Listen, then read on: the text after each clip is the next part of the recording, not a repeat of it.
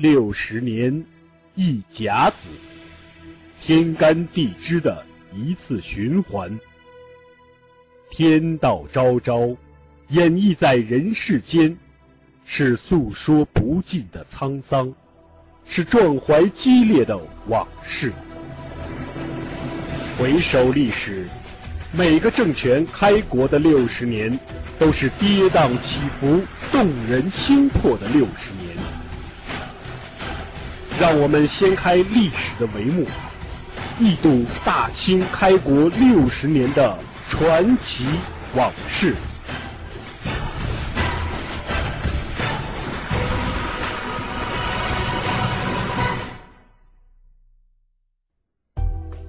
本系列由图书《清朝开国六十年》作者王汉卫授权播出，该图书已由齐鲁出版社出版发行。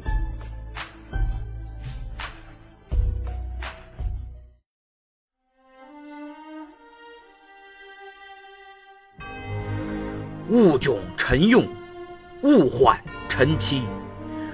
勿中阁以居臣器，勿旁挠以彻臣肘。勿独疑臣以奸威，以致误臣误僚，兼误国也。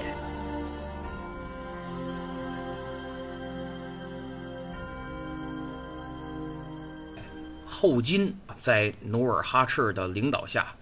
可以说，对明朝的作战是一路凯歌，打的明朝是招架之力都快没有了。你别说这个反击了，特别是萨尔浒一战，明朝大败亏输，从此明朝就处于一个防守态势，一直被努尔哈赤压着打。咱们前面讲过，朝廷很着急。万历皇帝虽然不管事儿，但是小事儿可能不管，这个大事儿他必然还是要管的。所以他接连几个动作，前面咱们也讲了，其中一个最大的动作就是紧急启用赋闲在家的熊廷弼，让他去前往辽东主持大局。这个时候，明朝辽东北部。几乎就全部被努尔哈赤占领了。明朝在辽东的根据地只剩下沈阳和辽阳了，局势啊不是十分危急，而是万分危急。然而唾手可得的沈阳和辽阳，却由于熊廷弼的到来，使努尔哈赤都准备张嘴去咬了，让熊廷弼一下就把这嘴给打一边去了。没咬着。七月底，努尔哈赤攻下铁岭。八月初三，熊廷弼就到达了辽阳。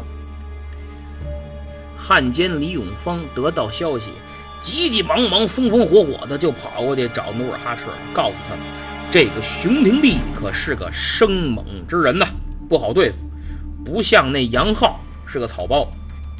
努尔哈赤当时没当回事儿。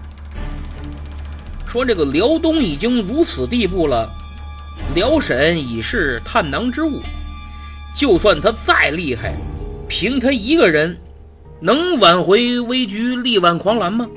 李永芳说：“没错，对了，就凭他一个人就能挽回危局、力挽狂澜。”后来发生的一切证明了李永芳的判断，短短几个月。熊廷弼就稳住了局势，然后还组织了游击队骚扰后金占领区，让努尔哈赤是头疼不已，深深感受到了什么叫棋逢对手。也正是因为在李永芳的这次谈话以后，在八月初十的军事会议上，努尔哈赤才决定先解决叶赫。而不是去攻打辽阳和沈阳，所以说呀，熊廷弼的上任呢，就暂缓了后金对辽沈的作战计划，这才引出来咱们上一次讲的统一女真，解决叶赫。咱们现在说说熊廷弼这个人吧。熊廷弼字飞白，湖北江夏人。这江夏是哪儿啊？就是今天的武汉。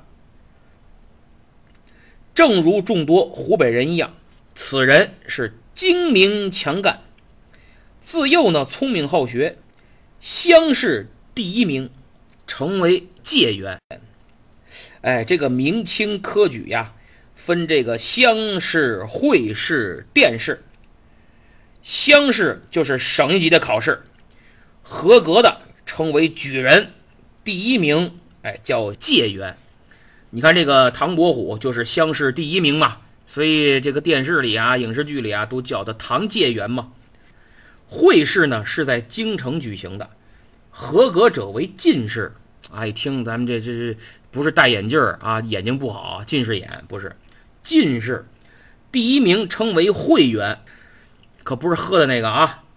殿试是在殿上由皇帝主持，是会试合格的进士们去参加考试。那么殿试的第一名叫状元，第二名叫榜眼，第三名叫探花。乡试、会试、殿试都第一，那叫连中三元：解元、会元、状元。哎，明朝有一个叫大名鼎鼎的大臣，叫商克的，就是连中三元。这个熊廷弼呢，三十岁考中进士，当上了御史。本来啊，前途光明，但是此人脾气太坏。本职工作又是骂人挑理，御史嘛，对吧？所以就充分发挥特别能骂人、特别能挑理的战斗精神，连红极一时的李成梁都给骂了。书中代言一句，他骂李成梁骂的那个事儿骂的对，啊，李成梁那个行为就是卖国。具体的，咱们有兴趣的可以自己查一查，我今天就不多说了。所以说，他这个混不吝，谁都骂。以至于当了二十年御史，都没升官，人缘太差。在这期间呢，曾经巡按辽东，干得不错，整肃风纪。后来呢，到这个南直隶督学，哎，他这个巡按呢、督学都是以御史身份啊去这个干的这些事儿。结果在南直隶督学的时候啊，脾气差。失手打死了一个学员儿这下可坏了，罢职回乡了。所以说呀，就这个人能力很强，但性格太不好，还特别任性，以至于后来的结局呀，都和他的性格脾气有着直接的关系。所以说呀，性格决定命运，这是真理呀。但是话说回来，如果不是这个人见人厌。连督察院同事都不待见的人，搞不好明朝在万历末年就该收他们的回家了。哎，休息别吆喝了。那么既然人嫌狗不待见，赋闲在家，辽东那烂摊子，前面我也讲了，叫谁谁不去，那怎么办呀？那就你去吧。所以一提说让熊廷弼去辽东，满朝一片赞同。这个不待见的东西，赶紧死辽东去吧，滚得远远的。万历呢，虽然大门不出，二门不迈，但这次是真急了，总算打起点精神来，赐了熊廷弼尚方宝剑。但明朝办事效率太差，三月萨尔浒大败，万历下旨火速召熊廷弼进京。直到开元失陷了，任命也没下来。得知开元失陷，熊廷弼马上给万历上书陈述利害，并说出了自己的忧虑。他写道：“说勿窘臣用，勿缓臣期，勿中革以举臣器，勿旁挠以彻臣肘，勿独疑臣与奸威。”以致误臣、误辽，兼误国也。现在开元丢了，情况已经万分危急了。辽沈能不能守得住，就看您皇上给不给力了。兵马、钱粮、装备、物资，您别舍不得给。我上任的期限，别再一拖再拖，使劲的耽误了。也别动不动就灭我的志气，说丧气话，更别拿其他的人和事来撤我的肘。这个危局我一个人扛不了，咱们应该君臣一体，上下同心，别把困难都留给我一个人，以至于误臣、误辽东、误国家。所以这封奏书啊，写的非常犀利。奏书上去没几天，六月二十二日，任命终于下来了。熊廷弼为兵部右侍郎兼右迁都御史，经略辽东。好，七月初七，熊廷弼动身赴任。啊，一听这日子，啊，七夕都没过上过。刚出山海关，就接到铁岭陷落的战报，同时，沈阳及诸城堡的军民。正在上演大逃亡。到了辽阳一看，明朝仅存的沈阳、辽阳几乎成了一座空城。他命令下属前往沈阳进行安抚工作，先叫这韩元善去，韩元善吓得直哭，不肯去。接着又叫严明泰去。几个月前萨尔浒大战。严明泰这哥们儿是李如柏内陆大军的监军，他一看老熊手里拿着尚方宝剑，刚才那位就不去，他再不去不合适，脑袋搬家了。但是呢，打心里是真不敢去呀，所以就一出门是走一路哭一路。等走到虎皮驿啊，一个驿站的名字叫虎皮驿，这严明泰实在是受不了了。哭着，脸上五花六道的，带着眼泪就回来了。打死也不去了，再也不走了。熊廷弼一看，行，好嘛，你们是都随我姓了，你们都改名叫熊包得了。嗯，我姓熊，都没你们那么熊。你们不去，我去。所以这个熊廷弼从辽阳出发，一路走，一路勘察情况，遇到逃跑的百姓，就做思想工作啊，别跑了。跟我一块儿回去吧。遇到逃跑的士兵就收编，做动员，稳定军心。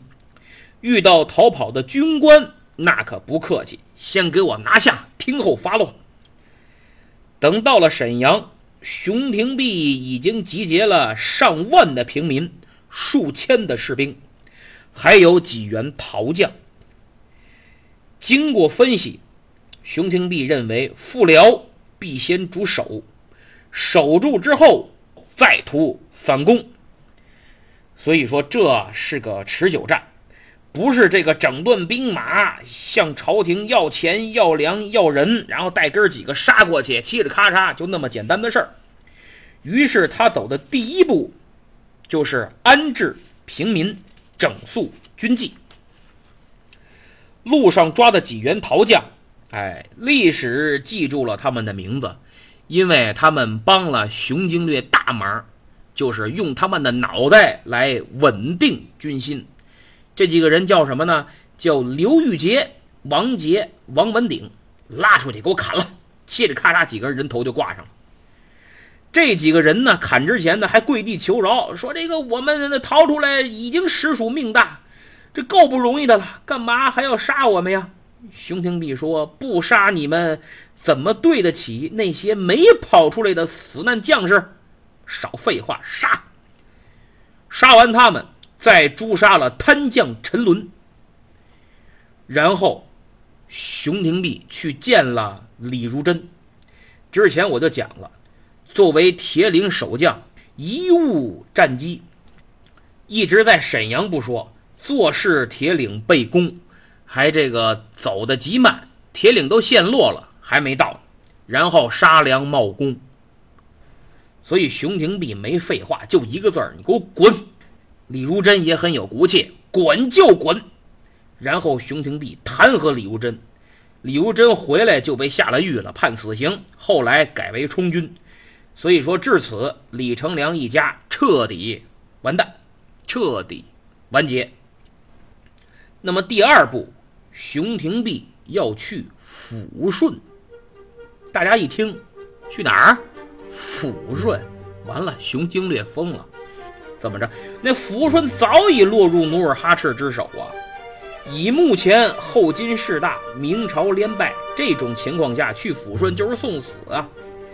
但熊廷弼说，努尔哈赤认定我不敢去，所以我去反而是安全的。这叫什么呀？这叫灯下黑。就这样，熊廷弼带着随从就去了，郊游一样到抚顺转了一圈。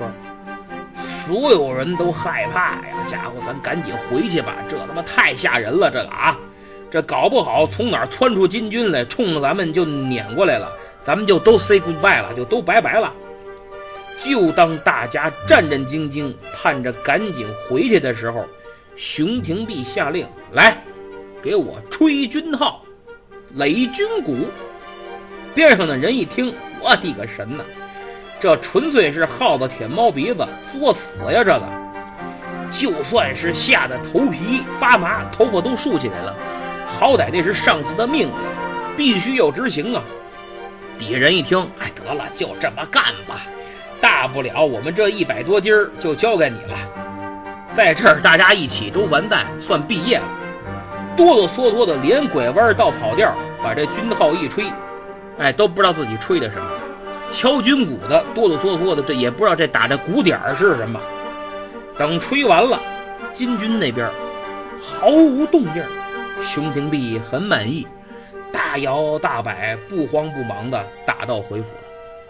这胆识啊，就跟当年孙权坐船游曹营一样，使曹操发出了“生子当如孙仲谋”这样的感叹呀。那么努尔哈赤这边几天以后才得着信儿，非但不恼火，反而下令严防死守，不得随意出击，不得随意挑衅。之所以如此低调，还要归功于开始的时候咱们讲的李永芳对努尔哈赤的一番告诫。然后呢，努尔哈赤就暂停了对明朝的进攻，着手解决叶赫问题。休养生息，等待时机。这样一来，熊廷弼就争取了时间，实施后面的战略。他先是督军功、造战车、制火器，俊豪善成，严明法令，数月守备大固，人心也开始安定。就是把这个军备物资，把这个护城河啊，这个战壕。城墙什么的都修好了，法纪也严明。后来呢，这个兵科给事中朱同盟啊，去辽东调研，回来以后曾上书说：“市民垂泣而道，为数十万生灵皆廷弼一人所留。”就是这个，甭管是当兵的还是老百姓，提起熊廷弼来直流眼泪啊！好家伙，我们的命啊，都是熊大人一人救的。要不然我们就早就成了流民了，所以可见辽东人民对熊廷弼的拥戴。等到了辽东防守稳固之后，熊廷弼开始谋划进攻策略了。当然不是大规模的进攻，他也没那实力，明朝也没那实力，而是游击骚扰，相机而进，逐步蚕食。这招很厉害啊，就是稳扎稳打。恢复辽东的最佳战略，使后金疲于奔命，头痛不已。那么具体他是怎么做的呢？他向万历皇帝请兵十八万，分布在爱阳、清河、抚顺、柴河、三岔、镇江等战略要地。啊，哎，这个镇江可不是江苏那镇江啊，当时辽宁也有个镇江。这十八万明军分布在这些战略要地，首尾呼应。金军小股部队来，各自抵抗防御；若大队人马骚扰，相互支援。然后呢，选出精兵强将，组成特种部队，编成游击队，不断的骚扰女真的军民。啊，就有点像咱们八路军当年在敌后打的百团大战，打的日军措手不及，然后日本人就纳闷，怎么到处出现八路军的主力呀？现在也是，怎么到处出现明军呢？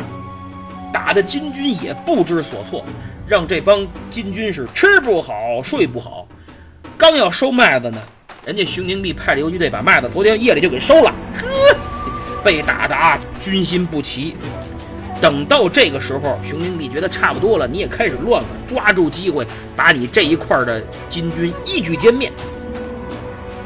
这就是熊廷弼的南顾北溃之策。首审以为南顾辽海，北溃开铁，东逼贼巢。你看他用一个“溃”字，特别好，溃，偷窥，哎，就偷偷的。找准时机，我一下子不行，我在你不知道的情况下，我偷窥你。哎，虽然熊廷弼守的非常不错，但是攻并没有达到预期目的，或者说没有等到预期目的。开始的时候啊，咱们不止一次说过这个“性格决定命运”这句名言，也不止一次说了熊廷弼这个人性格太差。他毁就毁在这上面了。《明史》中记载，熊廷弼说：“性刚负气，好谩骂，不为人下。”哎，就是这人脾气太大，又刚直，爱骂人，还不低头，什么事儿都不服软。你这么一个不受待见的人，一下子成了封疆大吏。以前挨你骂，现在我们也骂骂你吧。多少双眼睛就盯着他，使劲的挑错，找茬儿。好在万历皇帝啊跟他有约在先，一直罩着他，啥事儿也没有。这是背后最大的撑腰的人。但是好景不长，仅仅一年，明朝宫廷就刮起了一阵血雨腥风，直接影响了。辽东战局影响了熊廷弼，那么这场血雨腥风是什么呢？咱们下次再说。